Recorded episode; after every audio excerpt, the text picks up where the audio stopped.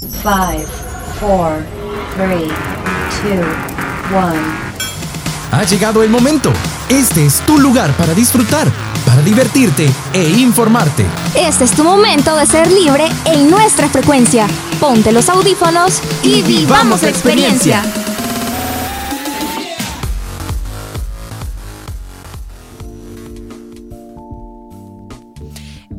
Hola, hola, sean bienvenidos y bienvenidas. Es un gustazo de verdad recibirlos nuevamente acá en su casa, en su programa Frecuencia Libre. Yo soy su siempre ocurrente presentadora, Irisabaleta, pero no me encuentro sola, claro que no, regresaron sus papás. Aquí están, más y nada menos que Irisabaleta y Miguel Hernández. Hola, damas y caballeros, ¿qué tal? ¿Cómo se encuentran el día de hoy? Ya tiempos de no escucharnos desde acá, desde la cabina de Frecuencia libre. Eh, Iris, contame, ¿Cómo has estado en todo este tiempo que no hemos estado aquí? Ay, haciendo un trabajo horrible, vieras que uno se mete en unas cosas, pues de esto de la universidad. Yo a veces platico con mi mami mi mami me dice, hija, ¿por qué te metes en tantas cosas? y yo le digo, mami, porque si no me aburro. Y me dice, hija, pero no mucho proyecto porque no se estresa. Fíjate que a mí me pasa más o menos igual, porque también mi mamá me dice como, eh, estás demasiado ocupado y yo como, no, es que tengo que sacar buenas notas y sacar adelante el futuro de mi país, ¿sabes? Ay, Miguel, qué falso. No, es verdad, es verdad. Pero no le contestas hacia tu mamá. Claro que sí, que tiene, que tiene malo. Bueno, el punto es que estamos aquí nuevamente y estamos muy felices definitivamente de poder compartir experiencias, chistes, anécdotas y sobre todo buen contenido a través de nuestras distintas secciones aquí en Frecuencia Libre. Así que Iris, ¿qué tal si vamos comenzando? Fíjate que hoy nos traen las chicas de Zona Geek un tema bastante interesante porque, bueno, ya hace un rato que fue octubre y esta película, vamos a hablar de una película, pista, eh, salió precisamente en octubre. Sí, justo, estamos hablando de Five Nights at... Decilo vos. Five Nights at Freddy's, damas y caballeros, la película que ha recaudado millones de dólares y que por cierto se ha convertido en la película de terror más taquillera.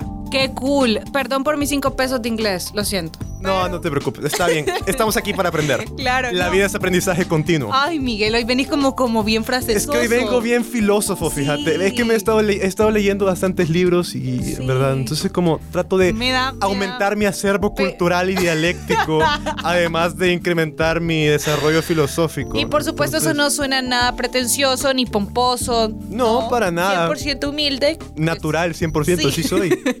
Con modales ensayados y frases practicadas pero, eh, pero Así que, bueno. bueno, regresando. regresando a Five Nights at Freddy's. claro, no, pero saben, es gracioso porque justo eh, ustedes ya van a conocer la historia tras esta película y muchos de ustedes ya la conocen. Pero cuando después de que las chicas nos compartan todo, todo el tema, yo les compartiré mi opinión porque me ha pasado algo muy gracioso como persona que soy desconocedora completamente del mundo geek. Así que, bueno, démosle chance a las chicas de que sean ellas las que nos cuenten y ya luego regresamos nosotros con nuestros comentarios. ¿Te parece? Así es, adelante. ¿Te gusta el mundo del anime, manga o videojuegos? Eso y más, aquí en Zona Geek. Un lugar donde todos los fandoms son bienvenidos. ¡Iniciamos! Buenos días, tardes o noches. Les saluda Alex Fernández y mi compañera Daniela González. Y les damos la bienvenida a su Zona Geek, donde aceptamos a todos los fandoms y a todos los interesados en escuchar solo aquí en Frecuencia Libre. Bueno, Dani, el pasado 26 de octubre se estrenó la película de Five Nights at Freddy's y en el programa de hoy estaremos hablando sobre las similitudes entre dicha película y los videojuegos en los que está inspirada. Y además daremos un pequeño análisis recorriendo la historia original. Pero eso sí, queridos radio escuchas, les advertimos que habrán muchos spoilers. Así que si aún no han visto la película, eso es una pequeña introducción hacia ella. Pero comenzaremos como dijo Ale. Muchos rasgos del videojuego se conservaron en la película, tales como el protagonista Mike, quien es un guardia de seguridad en el abandonado restaurante Freddy's Fast Beer Pizza. Cuando Mike es contratado recibe la llamada, que ya muchos conocemos, en la cual se le dan las indicaciones sobre el trabajo que tiene que hacer dentro del restaurante.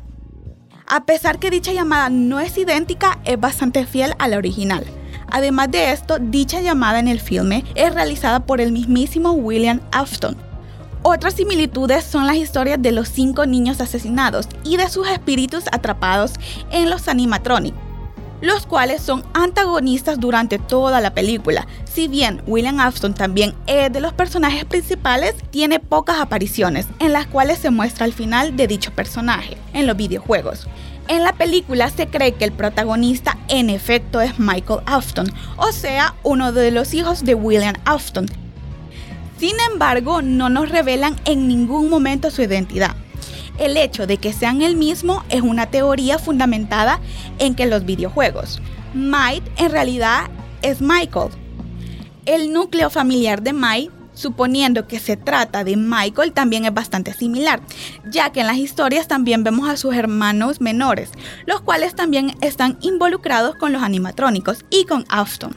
Bueno, el personaje de Vanessa, que tiene lugar en Five Nights at Freddy Security y es considerado el personaje más importante de los últimos juegos. También fue llevado a la pantalla grande, siendo ahora un agente policial. Además de esto, vemos un cameo que resulta incluso cómico de Balloon Boy. Y casi al final de la película tenemos la icónica frase de William Afton que muchos recordaremos. Dani, de verdad que el final de Afton sé que a muchos nos dejó con la piel de gallina pero ahora, queridos oyentes, haremos un pequeño recorrido en la historia original de Five Nights at Freddy's, principalmente en las cosas que fueron modificadas u omitidas en la película. Ajá, contanos algo. Vamos a continuar con la teoría que mencionabas, Dani, y es que en dicha teoría, en la que Mike es Michael en la película, pierde credibilidad debido a los cambios en las historias de personajes como sus hermanos, ya que en la cinta se nos muestra que el hermano menor de Mike fue secuestrado por William Afton, mientras que en los videojuegos Michael es el responsable de la muerte de su hermano Evan, causando la mordida del 83. Pero, ¿verdad Ale que la mordida del 83 no aparece en la película? Fíjate que no, pero debido a que aparentemente Mike ha bloqueado muchos de los recuerdos con su hermano, cabe la pequeña posibilidad de que el destino del hermano menor haya sido el mismo que el de los videojuegos. Pero en los videojuegos Mike también tiene una hermana. La hermana de Mike en la película se llama Abby y podríamos pensar que sería el personaje que reemplaza a Elizabeth Afton, la hermana de Michael, quien tiene su primera aparición en Five Nights at Freddy's Sister Location, y de la cual su espíritu queda atrapado en el animatrónico de Circus Baby, la cual no aparece en la película. Esto va de la mano con la diferencia más notable de la película y es el desarrollo del personaje de Vanessa, ya que en la película se nos muestra que ella, y aquí viene un gran spoiler, es la hija de William Afton. Yo no me lo esperaba eso. La verdad que yo tampoco, Dani. Pero esto nos termina de confirmar que los directores de la película decidieron ir en otra dirección. La mordida del 87 tampoco tiene lugar en la película. Sin embargo, esto tiene más sentido si consideramos que la película está basada principalmente en la primera entrega del juego. Aún así, dicha mordida es mencionada desde el primer juego donde el hombre del teléfono menciona que es increíble que una persona pueda sobrevivir sin su lóbulo frontal. A pesar de ello, existen teorías debido a ciertos huecos argumentales, tanto si se toma como cierta la mordida del 83 o la del 87, ya que si bien se sabe casi con total certeza que el culpable de la mordida del 83 fue Fredbear, el responsable de la mordida del 87 nunca ha sido revelado, e incluso algunos fans aseguran que dicho suceso no es relevante en la historia. Las opiniones acerca de la película son diversas y creo que los fans de la saga sabrán muy bien que es increíblemente difícil saber con certeza la historia real de Five Nights at Freddy's y que muchos datos se sustentan únicamente con teorías. Sin embargo, podríamos preguntarnos si existirá una secuela de la película y si esta continuará con el hilo argumentativo de la primera o dará un giro más cercano a los videojuegos. Pero Ale, honestamente, aquí entre nosotras la película me dejó que desear, aunque al final sí me emocionó. Pero sí esperaba más. ¿Y tú? La verdad a mí tampoco me gustó. Yo esperaba que fuera un poco más de terror, un poco más de suspenso, más apegada a los videojuegos, pero sabemos que esta es una clase de carta al amor para los fans de Five Nights at Freddy's. Bueno, esperemos a ver qué más sorpresas nos traen. Pero bueno, Ale, lastimosamente ya es hora de despedirnos. Gracias, queridos oyentes, por escucharnos y vibrar en la misma frecuencia que nosotras. Y recuerden que Ale y yo estaremos emocionadas por volvernos a encontrar en su zona Git, solo aquí en frecuencia libre. Hasta la próxima. Zona Geek, un lugar para todos los gustos. ¡Hasta, la próxima!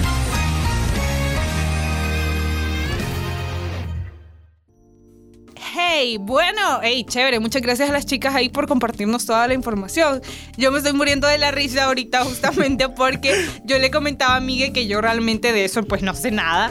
Y, y de hecho yo vi hace poco que estrenaron la película y yo dije, cuando Miguel me comentó, ¿no? Que íbamos, íbamos a tener esto en el programa, yo le digo, sí, sí, yo ya vi la película, es de unos personajes, unos animatrónicos, ¿verdad?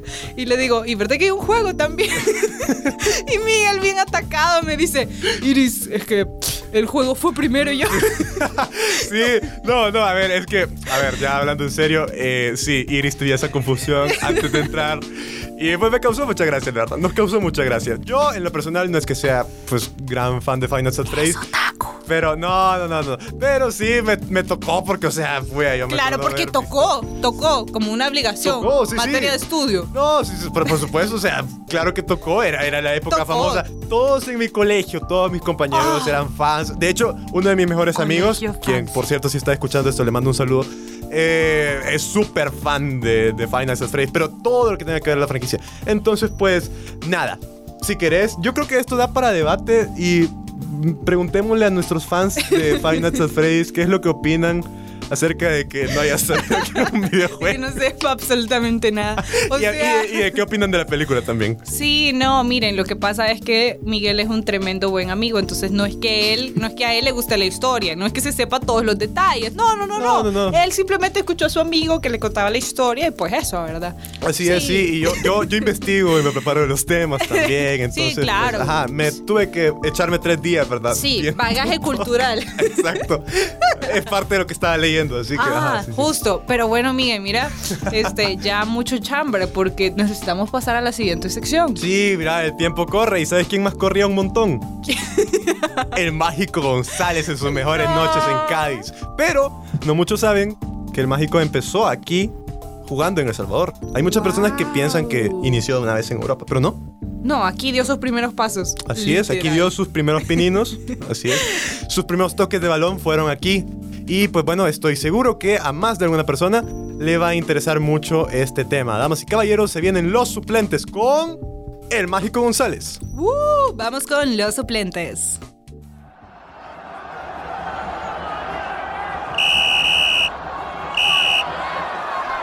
Ay, no, hombre, yo vine a ver a este, vos, metelo, no seas así. Vine a verlo, pagué bastante, metelo, no seas así. Suena el pitido del árbitro y el encuentro finaliza y los suplentes no pudimos estar en la cancha, pero les traemos toda la información que no pudieron escuchar. Hola amigo, ¿cómo andan? Espero que la estén pasando de lo mejor en sus labores diarias y pues después de mucho tiempo nos volvemos a encontrar nuevamente ya casi fin de ciclo e inicio de la mejor temporada de todo el año y obviamente la temporada navideña donde ya estas fechas ya se escuchan los cohetes, ya se miran los arbolitos con sus luces de colores, infinidad de cosas alusivas a la a la temporada navideña. Así que démosle que les traigo un dato que muchos no conocían. Todos conocemos al mejor futbolista que ha tenido El Salvador. Y pues como ya sabrán, es el mismísimo Jorge Mágico González. Ha sido el único futbolista que logró escalar a lo más alto del fútbol internacional.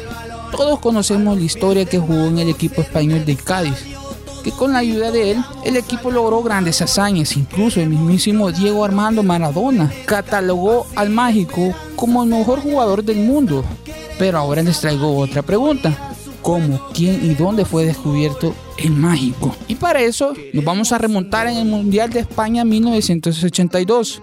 Era el segundo mundial donde El Salvador participaba donde formó grupo con Hungría, Bélgica y Argentina, donde El Salvador sufriría una de las más grandes humillantes derrotas en la historia de los mundiales. En su primer encuentro, de la fase de grupo se enfrentó contra Hungría, donde El Salvador marcó historia perdiendo 10 por 1 a favor de la selección de Hungría.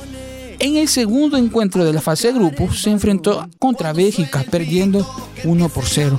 En el tercero y último se enfrentó al albiceleste perdiendo 2 por 0, quedando eliminados de la fase de grupos. A pesar de la pobre actuación de la selección de El Salvador, el mágico logró sacar su brillo y de esa forma fue observado por Camilo Liz, secretario técnico del Cádiz.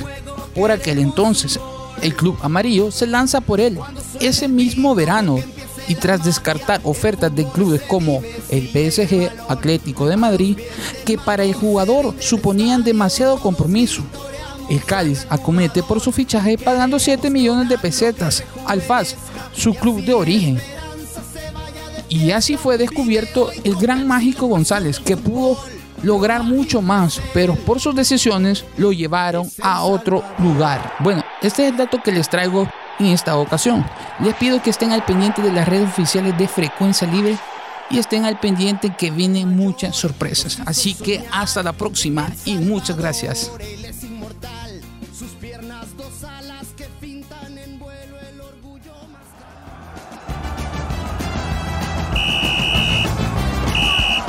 Somos los suplentes y ojalá seamos los titulares en el siguiente encuentro. Hasta la próxima.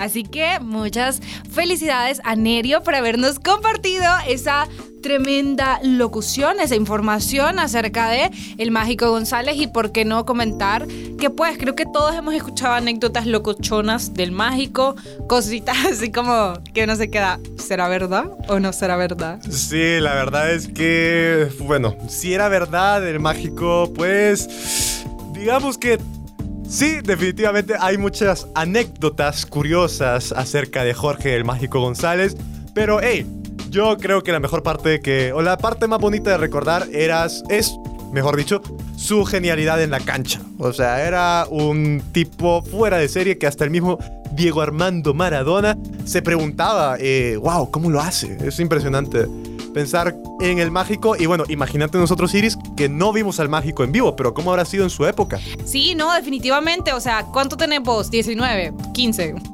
Mm, dejaré que la audiencia lo deduzca. Lo deduzca, chivo. Nació en 2004. Bueno, entonces... Eh, Ajá. Entonces, eh, pues nosotros no alcanzamos a verlo jugar, creo que ni tú ni yo, pero siempre va a ser una leyenda, su, su nombre está en un estadio eh, y pues creemos que es maravilloso que haya figuras así que destaquen, ¿no? En el fútbol internacional, pero también creo que la historia del mágico es rescatable y es importante porque te das cuenta que aunque seas talentoso y tengas una gran cantidad de potencial, esta se puede desperdiciar si no tenés la disciplina y la responsabilidad de cumplir con tus obligaciones. Así es, definitivamente. Pero bueno, Iris, para ir pasando a otro tema, porque hay varios temas más que tenemos que repasar, ¿has escuchado vos acerca del shadow banning? Justo, justo lo estaba viendo y... ¿Te, te hicieron shadow banning? No, nunca. Pero, Ah, bueno, o sea, yo quería saber exactamente cuándo- cuál era la traducción al español. Y es como baneo en las sombras, ¿no? Algo así, Like fíjate. that. Ah, sí, ajá, like something like that. you Ajá, know, ok, yeah. ok. Pero, o sea, explícame, porque bueno, las chicas no lo van a explicar más a fondo, pero ¿cuál sería una traducción más natural, más Pues directa? quizás así más natural, directa, sería algo como...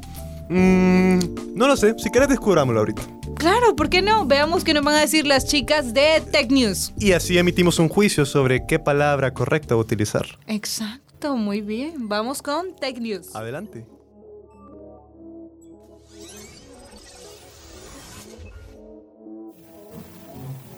Sean bienvenidos a esta nueva edición de Tech News. Les saluda Ariel Rodríguez, quien en esta edición les hablará sobre el Shadowban. En ediciones anteriores hemos hablado de Douyin, la aplicación gemela de TikTok y toda la censura que existe en esta. Pero eso no significa que no pueda existir en otras redes sociales. El término Shadowban comenzó siendo popular en Instagram y se les aplicaba a aquellos que subían el número de seguidores gracias a los bots. Pero, ¿qué es exactamente el Shadowban? El shadowbanning, según Santos Muñoz, es una penalización que instaura Instagram en una cuenta que, al parecer, ha violado algún tipo de uso y condición. Pero este término no aplica solo para Instagram, sino que para Twitter, Facebook, TikTok, todas las redes sociales que ya conocemos. El shadowban varía según la aplicación. Normalmente cuando te encuentras baneado, puedes tener acceso a tu cuenta, pero no puedes ganar seguidores ni seguir a nuevos usuarios te haces prácticamente invisible dentro de la red social, ya que si van a buscar tu usuario no te van a encontrar. Y hay unos casos en el que definitivamente toda tu cuenta, todo lo que tenías ahí, se te va a borrar. Pero ¿por qué razones se da el shadowban? Como mencioné anteriormente, el shadowban se suele aplicar a aquellos usuarios que no cumplen con los términos básicos y condiciones que se, que se te solicitan en una red social, aunque a veces ocurre algo bien curioso, y es que hay creadores de contenido que no están infringiendo nada, no infringen ni las reglas ni las condiciones, y aún así son baneados. Esto sucede porque a veces suelen haber usuarios que por bromas o solamente por hacerle mal a la gente denuncian las cuentas de otros usuarios para que estos sean baneados. También suelen haber algunos casos en los que son errores de la misma red social, pero estos se suelen corregir muy rápido. Sin duda, es interesante conocer estos términos, ya que así podemos comprender un poco mejor lo que sucede en las redes sociales y que hay que ser muy cuidadosos con todo el contenido que compartimos o, el que consumimos, ya que toda acción trae una consecuencia y las redes sociales no se quedan atrás. Pero tú, ¿ya sabías del shadow banning? Y bueno, eso fue todo de mi parte. Nos escuchamos en una nueva edición de Tech News. Yo soy Ariel Rodríguez. Adiós. Hey, muchas gracias ahí al equipo de Tech News y justamente a Ariel que fue la que estuvo locutando este programa y ahora sí procedemos a dar nuestra no tan humilde opinión. Así es, mira Iris, realmente el shadow banning es un tema muy complejo porque, bueno, estábamos platicando un poco aquí en cabina eh, que hay una línea muy delgada entre lo que uno puede hacer y lo que no puede hacer y una línea muy delgada entre el shadow banning y pues no ser shadow baneado.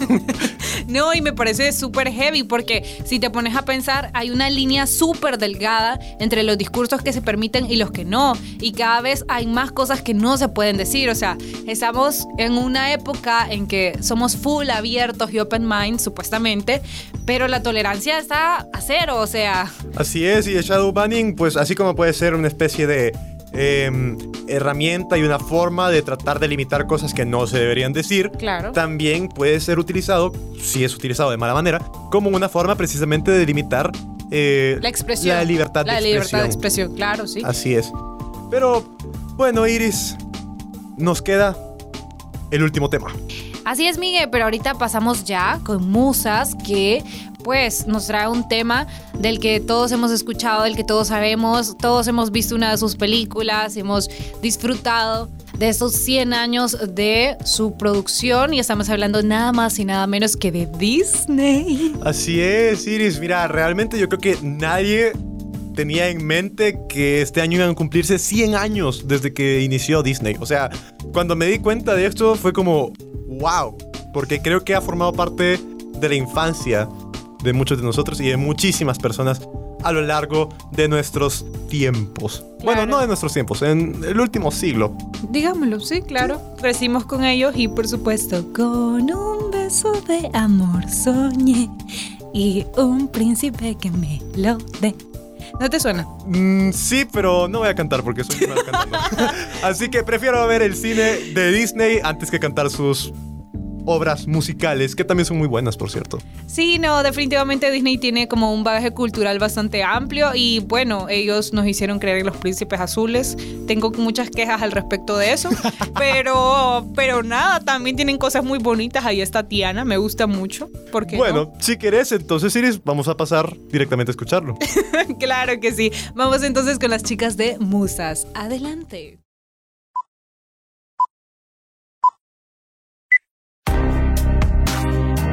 ¿Estás listo para saber del buen cine? Ven con nosotras, Musas. Conocerás datos curiosos, información interesante y recomendaciones del séptimo arte. Luces, cámara y musas.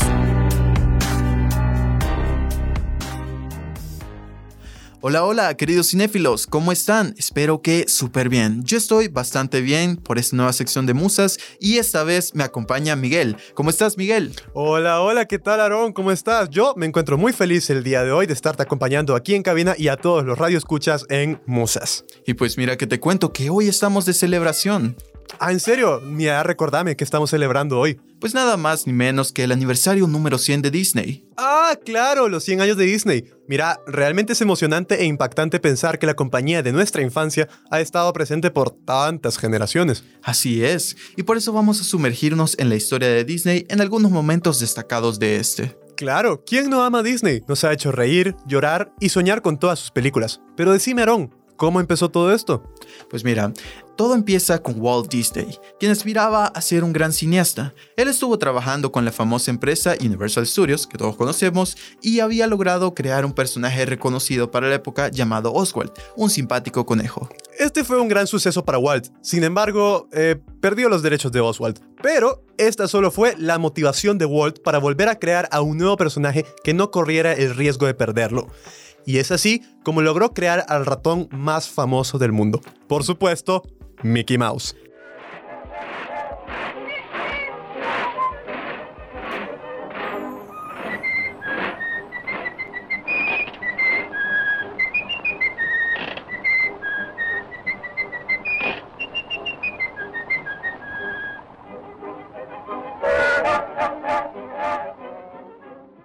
Entonces, el 18 de noviembre de 1928, Mickey Mouse aparece por primera vez junto a Minnie en el corto animado Steamboat Willie. Y como dato curioso, en el futuro, este serviría como la introducción para algunas películas de Disney. Poco a poco empezaron a salir más personajes conocidos como Donald, Goofy, Pedro y otros más. Realmente es de admirar que luego de un mal momento, Walt se esforzó para seguir adelante.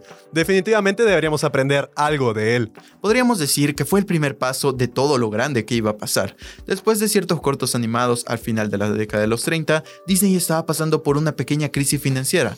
Pero en 1937 hicieron algo que marcaría un antes y un después nos referimos a la primera princesa Disney, es decir, Blancanieves. No hay duda que este fue un antes y un después, ya que para la época la gente estaba acostumbrada solo a cortometrajes y no algo de ese estilo. Entonces, sí, Blancanieves fue el primer largometraje animado, una movida bastante arriesgada, pero que al final fue muy bien recibida. Además, Blancanieves fue la que empezó el grupo de las princesas Disney.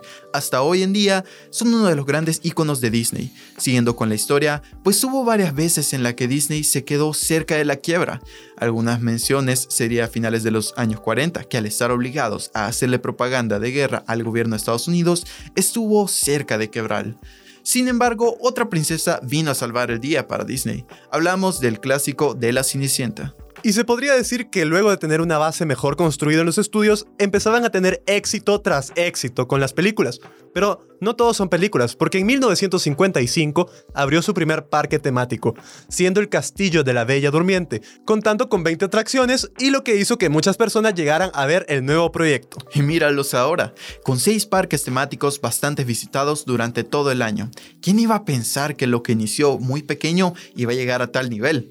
Pero ahora hablemos de cómo Disney empezó a salir de la pantalla grande hacia la pantalla pequeña. Bueno, hagamos un salto en el tiempo a 1983 en Estados Unidos. Comenzó como un canal de cable y satélite dirigido principalmente a niños y adolescentes, ofreciendo una programación que incluía series de televisión, películas y dibujos animados, lo que fue importante para nuestra niñez. Definitivamente, para muchos de nuestros públicos, Disney Channel fue importante para su niñez. Y como menciona Miguel, estos eran diferentes programas para niños, adolescentes, que con el paso del tiempo se fueron expandiendo hasta tener su propio canal. Un claro ejemplo tenemos a Disney Channel, Disney XD o Disney Junior, aunque hoy en día ya no hay mucho de esos canales. espera, esperaron. Eso va para más tarde, así que no te adelantes. Oh, cierto, gracias. Pero siguiendo con otro momento importante de Disney, tenemos que irnos con sus compras. Las famosas compras de Disney que hicieron ver que el ratoncito puede tener todo lo que quiera, pues entre el 2009 al 2012 adquirieron Marvel, lo que les dio acceso a los superhéroes más famosos. Luego, en 2012, compraron Lucasfilms, llevándonos a una galaxia muy muy lejana con Star Wars. Y hoy en día es de los que sacan muchas superproducciones. Pues claro, es lo que está de moda. y saben cómo sacarle provecho.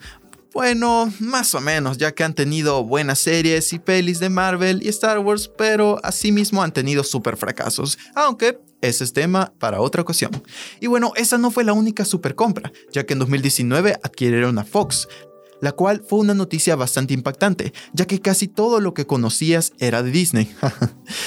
y con eso, el mismo año hicieron un gran salto de ir a su propio servicio de streaming, con Disney Plus. Ahora con Disney Plus tienes acceso al gran catálogo de series y películas de tu infancia y mucho más. No nos patrocinan, por cierto. Pero sí, como mencionamos, con la compra de Fox, el catálogo se expandió aún más y Disney se volvió cada vez más poderoso. Aunque hablando sobre derechos de personajes y pues volviendo al aniversario, ¿sabías que a partir del primero de enero del próximo año, Mickey Mouse pasará a ser del dominio público? Ah, espérate, espérate.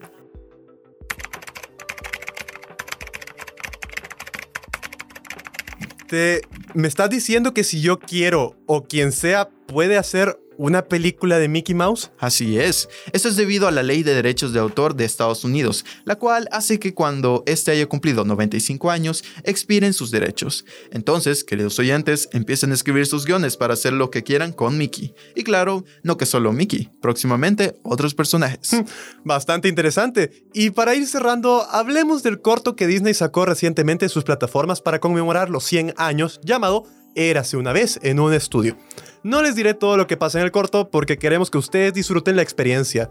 Solo diremos que hay bastantes rostros conocidos en el corte y da mucha nostalgia verlo. Así que después de escuchar el podcast completo, vayan a ver el corto. Y bueno amigos, eso fue todo en esta ocasión y agradecemos que nos acompañen siempre. Esperamos que lo hayan disfrutado y pues nos escucharemos hasta la próxima. Empiecen a escribir sus guiones. Adiós. Adiós.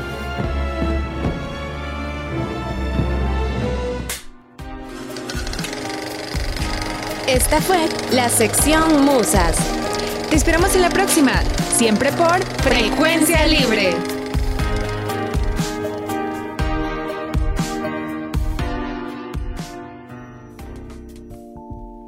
Muchas gracias ahí a los chicos de Musas, gracias Aarón. Y pues bueno, increíble Iris que ya hayan pasado 100 años. O sea, imagínate, ¿a cuántas personas conoces vos que sean mayores de 100 años? O sea, son muy pocas, ¿verdad? Es decir, que hay muy pocas personas que se recuerdan de una vida antes de Disney.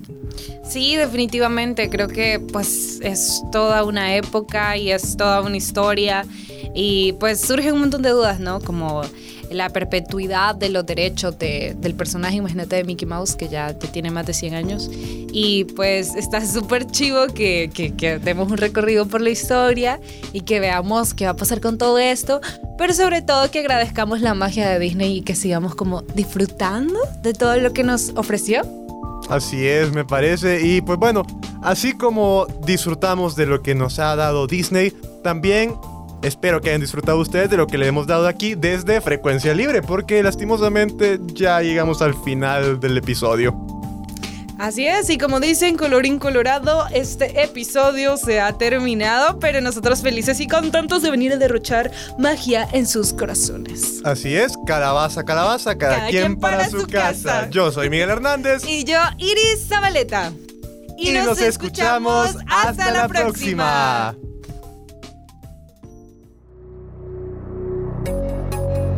Este fue nuestro momento en Frecuencia Libre.